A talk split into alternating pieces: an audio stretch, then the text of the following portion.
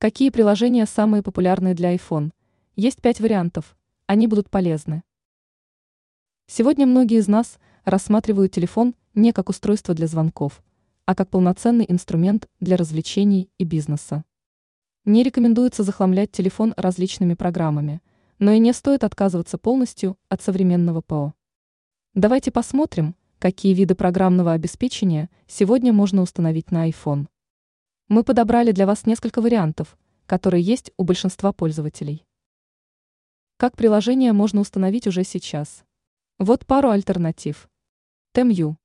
Это торговая площадка, где можно приобрести товары из КНР. CapCut. Неплохой видеоредактор, хороший выбор для контент-мейкеров и ютуберов. Max. Это бывший Hbomax, стриминговая платформа, которая предлагает приобрести подписку на просмотр сериалов и кино. Shadow Rocket.